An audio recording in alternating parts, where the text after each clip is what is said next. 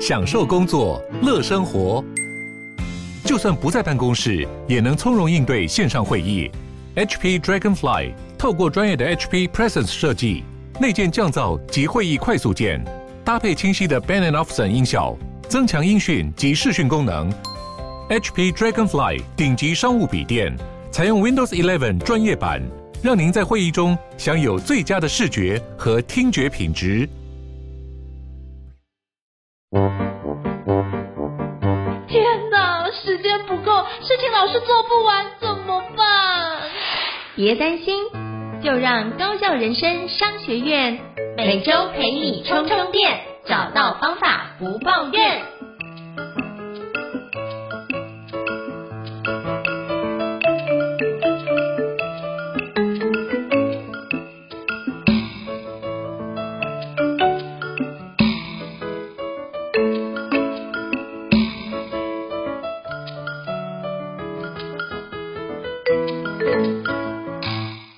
大家好，我是赵英成，欢迎大家来到高校人生商学院的新书访谈。今天非常荣幸的邀请到我非常敬仰而且敬佩的一个阅读传教士哦，就是宋怡慧老师哦。Hello，怡慧老师。嘿，应成，谢谢你，真的，你才是我心目中的学习大神。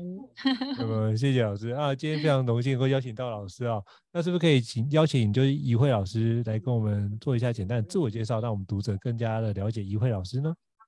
好，各位好朋友，大家好，我是怡慧老师。我有一个很特别的姓，我姓宋，宋朝的宋。听说宋朝是最欢乐的时代，因为他们有夜市，而且有快炒喽，而且科技也特别的进步。不过这个国家呢，并没有武将，只有文官兼武将，所以是一个非常有趣的时代。也因为这样，我觉得我也是一个稀奇古怪的人，但我带给很多好朋友就是快乐，因为我叫怡慧。怡在说文解字就是喜悦，呃，慧就是呃聪慧、聪明才智，所以呢，我觉得我真的天生是要当老师，然后要送给大家快乐跟智慧。谢谢胤丞，我是怡慧老师。哇，实在太棒了！哇，你刚刚讲到宋朝，哇，今天刚好跟你有一些连结，因为宋朝的姓氏刚好是姓赵啊，刚好我姓赵，对啊，赵匡胤，对对对，对，陈桥兵变，对，所以这个 部分，哎。我之前跟怡慧老师连结是刚好是那个有去就是丹凤高中跟老师做交流，那也刚好去非常荣幸能够受老师邀请去跟其他的老师们做一个教师研习营的一个课程。那后来就是一直保持联络，那发觉哇，周遭真的是很多共同的好朋友。那就是其实最近呢就发觉哇，怡慧老师即将出版一本新作品哦，那本新作品哇刚上市呢，居然。就已经成为我们排行榜各大榜首，就 是非常非常厉害哦，叫做“用书打怪，阅读是不败的人生打怪力”。我觉得这本就是一个非常厉害的书哦。那是不是可以邀请一辉老师跟我们介绍分享一下？那你当初写这本书“用书打怪，阅读是不败的人生打怪力”这本书的时候的起心动念跟的初衷，好吗？可以跟我们分享一下吗？呃，应城，我刚开始写的时候是刚好疫情爆发，所以那段时间其实我也觉得我陷入一个比较呃。长期要自我整理的时候，就是我的身体、心理都有很大的改变。我们要开始戴口罩上课，然后开始学生、嗯、呃要这个呃远距教学，然后还有停课啊，疫情的政策都会随着很多呃不确定性的一些外在的原因而改变。所以那段时间，其实我我陷入了一个比较大的人生的一个方向的要做一个调整跟整理，所以也刚好。呃，透过这样子的一个疫情，我开始去断舍离我的人际关系，还有我这生活里面本来很常当烂好人，什么事情都说好好好，可是都好感觉上都做个八九分满，没有好好的，好像感觉这件事有把它完成。所以在那段时间，我就开始去想说，诶，为什么我的生活常常有时候也会觉得有一些低潮、不开心，好像人生就在闯关打怪的过程。所以我就先建立我一个比较是用游戏的心态来看我的人生，而不是一种悲情的心态来看着。哦，又遇到挫折，然后我怎么这么的这个呃呃运气不好，然后又这件事又又又被一些呃这个生活的坎给这个呃挫折，然后又没有没有做好，所以等等到我这个心态建立好之后呢，就是用一种比较是修炼自己反求反求诸己的一个一个思维，怎么样壮大自己，让自己真的不怕身边的妖魔鬼怪。把刚开始出这本书是想要往这方面去做，后来才发现越写啊越觉得自己啊就是自己才是自己的怪，因为你自己也有很多的这个框架自我设限，你也有你自己过不了的关，都是自己设下的门槛，其实也没有人为难我们。通常都是自己为难自己，自己盯在那边不愿意改变。所以我我后来写这本书就是有两个系统，一个就是说，确实这个是一个外在的改变，我必须要挑战自己才能跃迁。那另外一个是内在的修炼，因为很多的时候可能也不是外在有什么怪，我们自己就变成别人生命的怪，你懂吗？别人才会为难我们。这是来自我妈有一次跟我讲说：“哎，你不要一直都觉得是别人对你不好，你要先。”先想想你是不是也让别人觉得非常不舒服？没有揍你一拳，他是真的过不了这一关。我觉得我妈真的蛮一针见血的，然后她是我最好的朋友，也是我最好的导师。就是我每次遇到一些呃想要。想要这个抱怨的事情的时候，他都先接住我的情绪。不过之后他都还蛮理性，跟我调整一些我自己在在待人处事上的问题。所以这本书就这样引燃成为呃一个我写作的系统，就是我怎么样反求诸己，回到我自己的系统内在的一个、嗯、呃壮大。然后另外一个是真的外在的关卡，我们怎么透过阅读去不断的呃与时俱进嘛？因为过去没有疫情，可能我们阅读的书类就不会跟呃与。病毒共存啊，或者是跟一些呃身身心的一个面对这个呃远距时代，你看，如果不是疫情，我们也可能要实体见面我们才能录音或者什么，会会有这样子的的思维。可是我们现在开始逆思维，就说哎，没有什么事一定只走这一条路，我们可能很多的不同的这个路可走，那我们都可以想想看，也是疫情带给我们其实蛮多呃，对于生活里面本来都在舒适圈，那现在遇到了要跨出舒适圈的时候，我们反而有。有另外一种思考，不知道应成觉得是不是？我觉得老师讲的太好，我觉得其实我回想，就是在阅读老师这本书的过程当中啊，那我就回想，哎，对，这两年疫情期间，其实刚疫情就完全封锁的时候，其实像我自己在做企业内训培训的部分，对，其实造成非常大的影响，因为可能原本可能一个月可能有一个时间在上课，忽然之间没有任何的课程，然后就呈现。呃，断炊的状态，哦，就是这件事情那个改变就非常的剧烈哦。那就会想说，那这部分如何去因应？所以老师刚刚里面书里面提到的，包含那些安顿自己的焦虑啊，安顿自己的那种负面的情绪感受，那个压力，其实我觉得从里面的好几本书，我发觉，哎，我们有很多本书都是都一样都有读过，就是哇，这个真的是有那种彼此映照的状态。我觉得哇，那读得起来就是觉得。对，一慧老师懂我们，我觉得这个区块就发现，哎，就会读一种就是哦，原来我在这个环节里面并不孤单的一个状态，而是原来我是跟别人一样。那这个部分我就会有一种力量，觉得哎，好像大家都一样，所以我可以，我们可不可以一起往前去度过这样的一个区块？所以我就觉得，其实怡慧老师这次用这本书来写，我觉得是很棒的。就是其实发觉我们人生有很多的关卡，其实都是常常觉得，但是外在。其实到最后都是回到我们自己。你说反求诸己，基本上都是我们心里那个关卡要先跨过去，才能够跨越人生的关卡。我觉得尤老师刚刚做一个非常棒的一个诠释哦。那我就想到了一句话，就是你让我想到之前呢，我就读一个那个钱钟书的夫人，就是杨绛女士，她就讲了一句话，她说。我们都曾经渴望命运的波澜，可到最后才发现，人生最曼妙的风景，竟然是内心的淡定与从容哦。那我们曾如此渴望、期望外界的认可，可是到最后才发觉，世界是自己的，与他人毫无关系。那基本上就是我们怎么想这件事情，所有发生的事情都是中立，但你如何看待这个事情的角度才是关键，所以才会有所谓的，就是我相信我看见的方式出现。所以我觉得那是。看的事情角度，但我觉得怡慧老师这一本书非常非常特别哦。你这本书是里面有推出，我看那个我之前有数一下，超过一百本的推荐书籍哦。那我就想到那个这是我觉得非常特别，就是在这本用书打怪里面，那我就想到，哎，之前杨绛女士也讲过一句话，她说很多人遇到问题，她说她的问题主要是什么，在于读书读得不多，但是想得太多。那我发觉，哎，就是没有读书，也没有扩展你的思维模式，而是用既有的思维模式要去在那里面打转。那就像之前爱因斯坦讲过一句话，就是，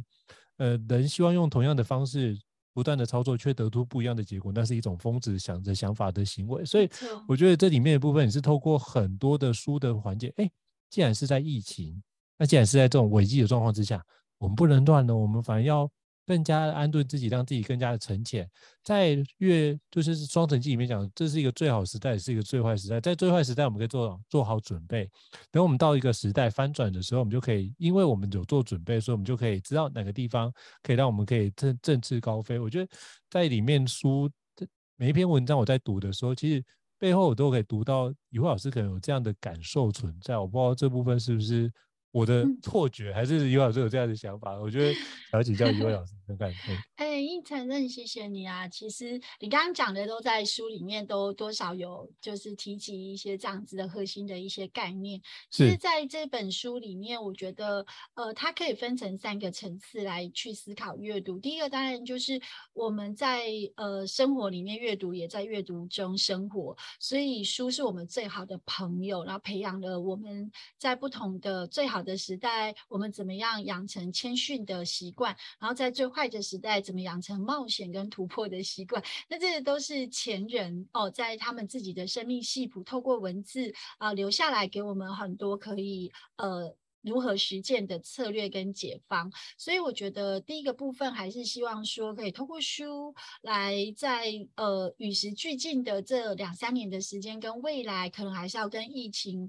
这个呃疫病共存，我们应该要怎么样先准备好。那第二个部分就会比较是来自于我自己的角色，我是一个老师，那我怎么样去把阅读透过我的教学跟呃现在的议题，譬如说我可能就会去跟他们谈。到就是呃，乌克兰跟俄罗斯，其实这样子的一个战争的问题，在我们的教学里面，他讲到的就是一种呃和平跟人权的议题。那这个在我们的阅读里面也非常多，会回溯到，如果从古到今，最早讲非攻的人是墨子嘛。对不对？嗯、然后我嗯，然后我们在韩剧，就是由于游戏，或者是最近很多的这个戏剧里，其实他们都也都是同样的一个核心主题。所以阅读其实未来可以跟很多很多的多元文本去做配搭，包括娱乐的这种影视啊。那透过这样比较多元的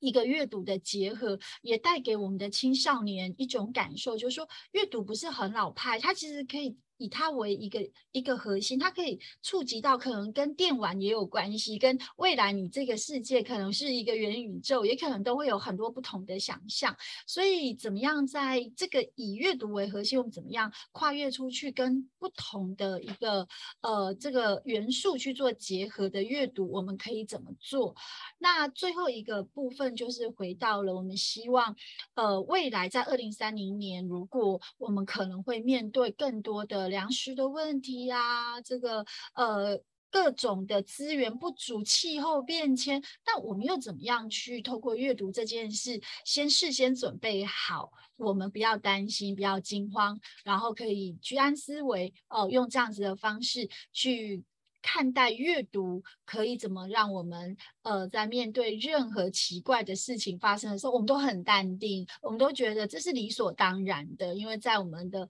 生命里本来就是会有起起伏伏，会有顺境，必然有逆逆境，我们会有这样子的一个呃祸福相依的循环哦。那我们就在这个呃。祸跟福之间，领受这个呃天地要给我们的所有的恩泽，跟给我们的学习的机会。所以，我们大概这本书就像刚刚奕承讲的，它是最好的时代，也是最坏的时代。然后，透过阅读，我们怎么样去透过一自己内在的转换，最后还是回到了一个很善意阅读，然后用阅读改变这个社会，或是我们人生一个很重要的不败的这个阅读力是。好，非常谢谢老师的分享啊。那透过这件事，我就可以更加清楚，哎，透过这几个阶段的阅读，你就可以把这件事展开。其实老师刚刚都讲到那一段，就是对于未来，我们可以先做好准备。其实，在过去很多的书籍其实都讲到类似的部分。就之前我遇到问题啊，我的朋友就跟我讲说，你可以先去读读看相关的书籍，先去读一读，之后再来讨论。因为这件事情如果没有读，你可能没有那个既定的基础。你只是问这件事，可是你不知道前因后果，为什么你就不断的要问别人？可是很多时候你发觉，其实解决方案都在书里面。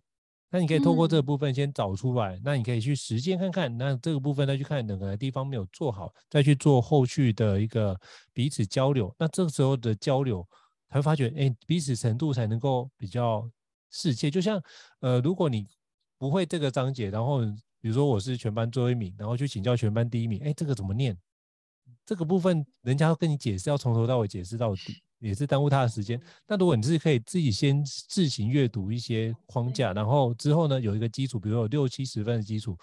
他再请教那种很专业的专家来跟你解释，他就觉得哦，这个部分只要做几个点的，在你卡关的点做个疏通，你基本上就能够把很多的内容做有效的去推进哦。所以我觉得阅读这件事情可以帮助我累积非常多的环节。其实我发现脑子里面用。每一个每一个是用很多的能力把它做个分类嘛，那不同的能力后面有非常多的推荐书籍，我觉得这个区块就是老师非常的厉害，也是我非常佩服老师的地方，就是老师是用类似主题式阅读的方式，一次帮我们一网打尽这样的一个例子哦。比如说老师里面有提到，比如说像是什么跨跨域阅读力啊，那里面有提到什么鬼灭之刃啊、航海王，哎。反正你会邀请我们，可以多多去念一下孩子目前在看的漫画跟动漫，甚至什么呃间谍家家酒啊之类等等等。那这个区块我们可能过去可能念什么，比如说什么小王子啊，那其他的我们可以彼此邀约去读各自的时代的一个很重要的作品哦。那可不可以跟老师，请老师跟我们分享一下，为什么当初有这样的一个想法，以及会有这样的一个规划，以及您在实践当中怎么跟孩子做一个学习的互动？嗯，因为我觉得我很幸运。其实我的小时候啊，我我觉得我的青少年并没有跟同学们做很好的沟通，因为那时候比较安静。嗯、然后呃，因为成为青少年的老师，让我可以重新呃回到我的青少年时期，然后好好的跟呃当时。我自己没有做好跟同学沟通这一件事情，让我有一个更平行，跟孩子有更平行的关系，所以我并没有把自己当做老师，而是跟他们一起学习的人。哈，嗯，那只是可能在我自己的专业上，或者是在我自己的角色上，我还是必须要有一个高度去，好像提了一盏灯在语文教学或者是在阅读教学这个部分。可是其实，在待人处事，在看待世界，包括科技能力，他们不一定会输给我。诶，就是说他们是山西时代、华师代的学生，那的孩子，那他们从小就很擅长，比如说剪片啦，然后在线上工作。啊，然后当 YouTuber，类类似这些，这些他们从小应该就没有很困难，包括在线上订任何的东西这件事，他们都比老师更快去适应这个环境。所以我觉得很谢谢他们，让我重新回到我的青少年时期，然后重新用一种呃好奇心跟一种对于世界一直没有呃。熄灭的热情都是学生给我的，就是说我们看待这个世界，不要因为我们长大了，我们就失去了重新学习的可能。所以我要谢谢的是他们，所以我我会把我这一生觉得最重要的礼物，也就是阅读，送给他们。那因为阅读是他们认为最不需要，而且可能已经。在生活中可以消失的一样东西，因为他们要任何的讯息，其实就可以从 Google 里面去做搜寻，然后他们觉得我也不需要书，而且很快啊，所以对他来讲就是。要回到我们那个慢时代，慢慢的跟一本书对话，然后在一个句子里面，就是呃发挥我们的想象力跟连接。那那个部分他们是没有的，对，他们是没，因为他们都有影像，甚至现在你看 AR、VR 都可以重现过去古代的场景，然后让他们知道说，哎，那个《西游记》它它这个取经，你还可以透过什么什么科技的方式，让它呃也可以浸润到那个那个情境中，这是一个很好的。进步，可是它也会是你说的，孩子都被框住了。就是我没有，我没有那个自己去想象一个《西游记》，然后去想象我要成为哪个角色，然后那个角色可能会长成什么样子。所以我觉得这件事也有点可惜，所以我就用类似就是讲走进他们的世界，然后先去阅读他们现在习惯的媒材、媒介书籍，然后看到了我们。想要共同去聊的一个呃生命的问题也好，或者是我们要学习的一个面向也好，那我们来多元的来进行沟通跟对话。所以有一次我跟他们谈小王子，我要跟你说，一个学生就举手，欸，诶，我现在问应承，我不知道你你会怎么去看待这，他就说他觉得莫名其妙，欸，那当你发现这世界上有这么多玫瑰的时候，你为什么要单恋一支玫瑰啊？他觉得这件事他很不可思议，虽然他看完了，然后我就跟他解释说，因为小王子那是一种豢养的过程，他可以为了他喜欢的人，然后呃去呃改变他的锐。他去去磨平他的锐角，改变他对于很多事情的坚持，这就是人际关系，人跟人之间，因为你喜欢，而且他是你的万中选一，独一无二。然后他给我一个很新的概念，他就说：“可是老师，你知道吗？就是有的时候你花那么长的时间去。”去面对一个可能完全不知道结果的事情，我们要不要断尾求生，然后更看清自己的斤两，更好好去思考说，这个世界，当你放弃了一一一株玫瑰的时候，其实有更多美好的玫瑰在等着我们。嗯，我我觉得他重新去颠覆了我对小王子这个经典，我从小到大的那个那个呃。理解耶，然后但他们不同世代，对不对？所以他们不太可能说，哎，我被拒绝了，我还要继续苦练下去。他们会觉得被拒绝，OK，这个要尊重对方，那我就马上放弃，去去决定了我下一个目标。是比较是现在小孩的思考，所以我觉得他这样在跟我对话一本经典的时候，我觉得挺有意义的。然后我也把我过去的一个呃，在这本书的学习跟他分享，哎，他也慢慢理解说，哦，原来有有的时候远距离爱情就很像小王子那种概念，就是不一定要见面，不一定要获得，只要能够知道彼此都很好，安然走在彼此想要努力的路上，也是爱情的某一种原型。他们现在比较少有这样子的想法了，我觉得蛮特别的。我觉得可能我就从里面可以感觉到那种生命力是很绽放的状态。因为其实他觉得啊，没关系啊，反正这件事情就是没有，我们再去下一个。可是当我们现在走过来，就发现，哎，其实有时候你没有这朵玫瑰，你也不知道有没有那一那一片玫瑰园。所以有时候会会有更多的想法会出现啊。所以我觉得这件事情是很有趣的一个环节。那老师，你刚刚讲那个小王子那个，就让我想到最近我读一本绘本，我会觉得蛮蛮好的。那本书也是读完，我觉得心里面暖暖的，叫做《男孩、鼹鼠、狐狸与马》。嗯，它也是一个讲就是被爱的故事，就是刚开始他们就是慢慢往前进，就发现哎、怎么最后他们就从里面找到在这个时代如何被爱的一个情况。我就觉得那个故事会跟刚刚你提到那有点像，就是不用担心，即使被生活所伤，也不要忘记。我们自己是值得被爱，而且我们也要相信我们自己有能力可以去爱别人这件事。我觉得这个我读完有这样的感受存在啊。我觉得这个部分也是一个想要跟老师分享的一个部分。我觉得哎，这是一个蛮好的对话的方式，就是透过。因为小王子，我记得也七八十年了。那透过这样的方式，其实是一个经典的著作。那如果把经典著作可以把这件事有在不同的面向做诠释，而且带出新的想法，那其实可以从里面我们可以更加了解年轻人。哎，他们这个区块的被拒绝，他们就觉得这件事他可以往其他的面向去迈进。那所以他们其实相对理性哦。对，而且你知道现在的孩子比较像是东西坏了，他们就换。以前我们是东西坏了，我们就修。修，对。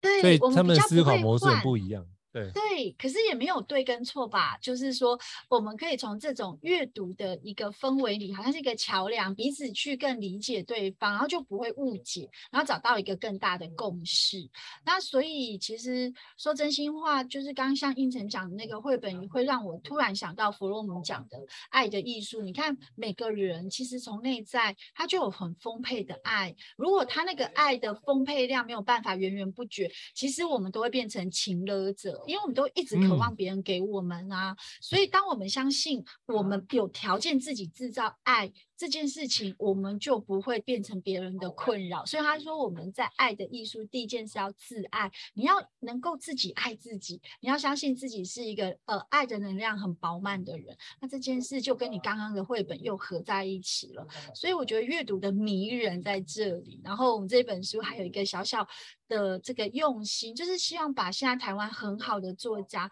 其实可以透过这本书以主题的方式不断不断的推波。所以你会发现，我们台湾作家的比例在这本书的推荐是对相相形的，让孩子多认识自己本土作家这件。当然，外国外作家也很棒，那但是台湾作家也不差呀，很多作家也都很厉害，而且都很有特色。那甚至不用舍近求远，其实直接跟应城学习。这个学习术、自学术，哎呀，高手就在自己身边。我觉得这件事应该就是我这本书也想提醒学生，就是说你有时候游戏闯关，你也要环视环境，不是说别人说呃谁特别厉害你就去找谁，而是你透过阅读的这个这个呃自我检视，这个呃斯瓦特分析，其实真正的可以帮助你的人能够花最少的时间，其实我们就应该要马上去做这样子的一种对接，我是这么想。我非常感谢老师哦，就是我就是这个部分我不敢当，我要我要跟老师学习才对，因为其实老师里面写的里面非常多的作者都是我非常敬仰的呃作家，或者是在生活中的努力的前辈，我觉得都很棒。那我觉得老师刚刚讲到一个非常重要的点，就是其实可以透过了解很多台湾本土的一个环节，其实就是可以达到很多发现，哎，其实。我们呃，我过去也发觉一件蛮有趣的事情，就是我们很习惯，就是外来的和尚会念经，会觉得哎，国外进来的比较厉害。可是其实我们也要去看看，哎，有时候本土的很多环节或者很多作家，其实都不遑多让哦。甚至我还有个好朋友，他的书还就是销到日本去，也卖了十几万本哦。我觉得这件事情其实我们是有能量可以走出去，所以这件事情是我们要先肯定自我，然后再往外走。所以其实我发现过去我们可能都很容易去去讨好别人，或者是活在别人期待里面。可我觉得老师刚刚讲到一个很重要，就是我们先自爱，先把自己先照顾好，然后才会有能力可以去照顾别人。所以这让我想到之前那个。我想一下，有一个是泰戈尔的诗吧，应该是他说你要把自己活成一道光，因为你不知道谁对泰戈尔对对，就是谁会借由你的光走出了黑暗。那我想说是当生命影响生命这首诗里面，我就觉得老师你刚刚讲的就是我们为什么，其实我都非常敬佩老师，就是像今年老师出了三本著作嘛，啊，但我就觉得太厉害，我觉得一年能够写一本就已经非常。厉害，而且老师就，但我知道那个时间有推迟的情况，可是我觉得能够有新的作品问世，都是一件很值得庆贺的一个状态，因为你不知道这本书会影响到什么样的人，因为毕竟能走进课堂，比如说被怡慧老师教到的比例的学生是少，可是你会透过书跟你结缘，而进而产生生命影响生命这件事情是相对多的。那我觉得这件事情就是写作。一个很特别的状况就是，当如果你介绍一封信，是读者跟你说：“哦，谢谢怡慧老师，因为你这本书给我什么样的一个翻转。”我觉得写这本书只要有一封信这样的状况，我就觉得这本书就超值得，就是非常感谢过去努力的自己。所以我觉得刘老师就是讲到，就是先自爱，把这件事情照顾好，才能够有机会照顾别人。所以就延伸出来这边跟大家分享一下这件事情。好，感谢一位老师。那刘老师，你刚才提到一个很重要的环节，就是。我们这本书是写给，因为在疫情时代，所以你就会讲的是后疫情时代，我们如何面对负能量或者是一些低潮的状态。那老师会，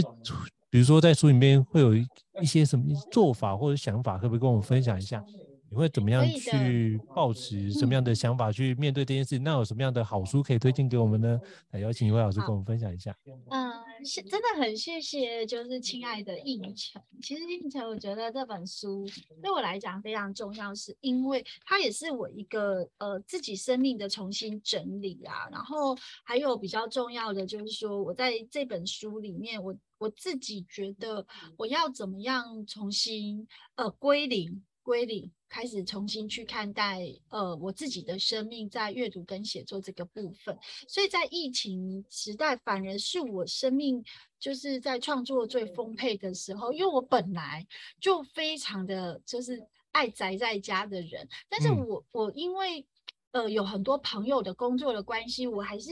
呃必须要出门，然后有很多出门的行程，因为我们有要做阅读推广啊，有一些合作。可是疫情之后，大家都要变成线上了，然后我就可以花很多的时间，其实在家里好好的去准备一个工作，然后多出来的时间，我既然可以写作，所以这件事情反而让我感受到时间管理的重要。因为过去的疫情的生活形态比较不一样，我们会觉得比较多的时间或是人际社交力都会是比较是实体的。所以我在这本书对有有有告诉大家说，其实疫情没那么悲观，其实你得到的更多的是一种呃更实在的人际社交跟更实在的时间管理，因为你少去舟车劳顿，然后你反而把一件事情做得很好，也让大家透过不同的形态的学习，然后你也看到自己的一个在教学上面，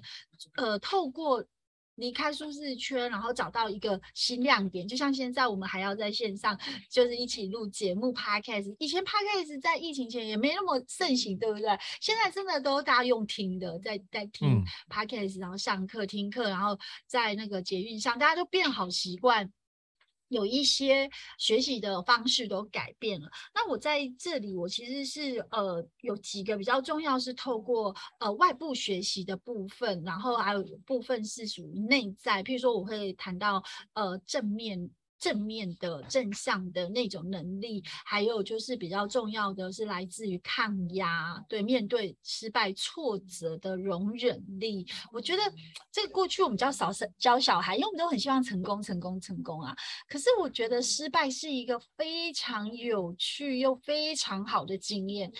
因为它让你保持在小满的状态。你知道，如果我们愿意面对挫折跟失败，它会是下一个跃迁跟成功的一个很重要的转机。所以我就会觉得说，我们只要看到为什么会失败，然后我找到解方，那我们就成长了。所以我觉得这这个训练对孩子们来来说很重要。当他愿意接受挫折，而且能够容忍自己犯错的时候，其实他会成为一个非常顶尖的学习者，因为他不断的尝试。各种不不是他过去所想象那个成功经验的一种框架，它突破了，所以我也在这一次的书写里看到了这个部分的我自己的调整跟改变。过去可能比较不会少写这个，就是说呃比较少会提及这个，比较少会去写说怎么面对这个挫折，我们要怎么去。接受我们要怎么样？还有就是最重要就是那个呃减法人生，因为我过去我很拼嘛，我也觉得我很努力，可是我现在是说我尽力，但是我不要过分的去要求每一个。呃，结果要尽如我意，所以我觉得，哎，我我我觉得在这个过程反而很享受那个我自己投入的那个心流的自己，然后最后我反放轻松了，因为我觉得最后的结果，比如说像呃，我们今天去呃出版一本书，当然是最好的状态才会。say 交到读者的面前，可是读者喜不喜欢呢？这件事情我就真的只能就是好好的去呃交给老天爷跟读者了。可能读者有很多的想法，所以他这次可能没有办法支持，或者是有很多的这个自己的一个思考，我都接受。然后我也觉得说，可以透过这样的一个样态去跟自己对话，是不是还有没做好的地方？那下一次如果我还有机会出版，我可以改。改进的、改变的会是在哪里？我反而就期待这个部分。但正面的也是我们往前走一个很重要的支持，所以我也鼓励我自己，未来要成为一个正向、可以给别人温暖的人，而不是一个挑剔的检察官心态。所以我觉得这样这样的一个一个一个阅读的氛围，可以带给我很多的呃自我的调整。其实我会开始一直很关注台湾本土作家，是因为我有一次。去参加一个新加坡的这个呃世界阅读日，跟文学四月天的这个主场嘉宾林德兰诗人，也是新加坡作家协会会长，他就说，嗯，他他是一个出版大师，也是一个诗人，也是新加坡非常重要的华文教育推动者。他就说，他怎样都期待新加坡的年轻人要投入创作写作，让新加坡的这个作家。站在站在全世界的这个写作殿堂，是属于一流人才这样，我就我就被感动到，真的有一种觉得说哇，前辈他是这样子在在想还没有走进阅读的这群年轻人，或是已经走进来的我们这个中壮派，我们未来没有这个胸襟，想要再快点找更多更多优质的呃这些年轻人走进来，我们写作的世界，一起共创一个台湾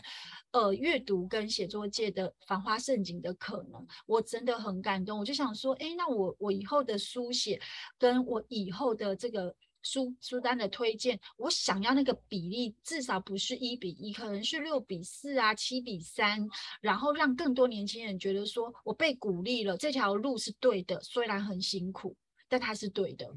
所以我我我就有有开始在自己的书写上也做了某些不太一样的调整，是因为疫情，然后一个一个线上课程的一个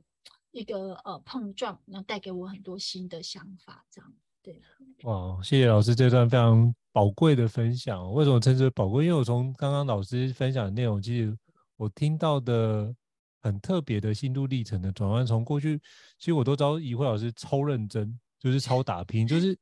活得很用力。可是你也真的要也做到非常好的成绩啊。可是从疫情之后，你反而开始某程度的放过你自己的状态，然后觉得，哎，这个区块我尽力。但是就是一样全力以赴，但是不去看待那个后果或者是结果是怎么样，你反而比较着重在这个过程我有没有做好，我该做的哪个地方可以优优化调整，哎，反而你就觉得保持一个比相对轻松的状态去看待。所以以前我就觉得，哎，怡慧老师超认真，现在我就觉得怡慧老师是一个相对自在的状态。我觉得这是一个非常不一样。然后从以前怡慧老师聚焦在你的专业的推广阅读这件事情上面，可是现在你是希望是。除了推广阅读之外，能不能邀约其他人能够参与，一起参与，成为这推广阅读的一个大部队里面，大家一起往前进？哎，我觉得这个是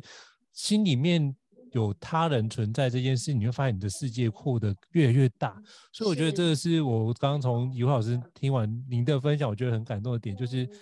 心里面有他人这件事情，然后逐渐越来越放大，那你过得越来越自在哦。所以我觉得，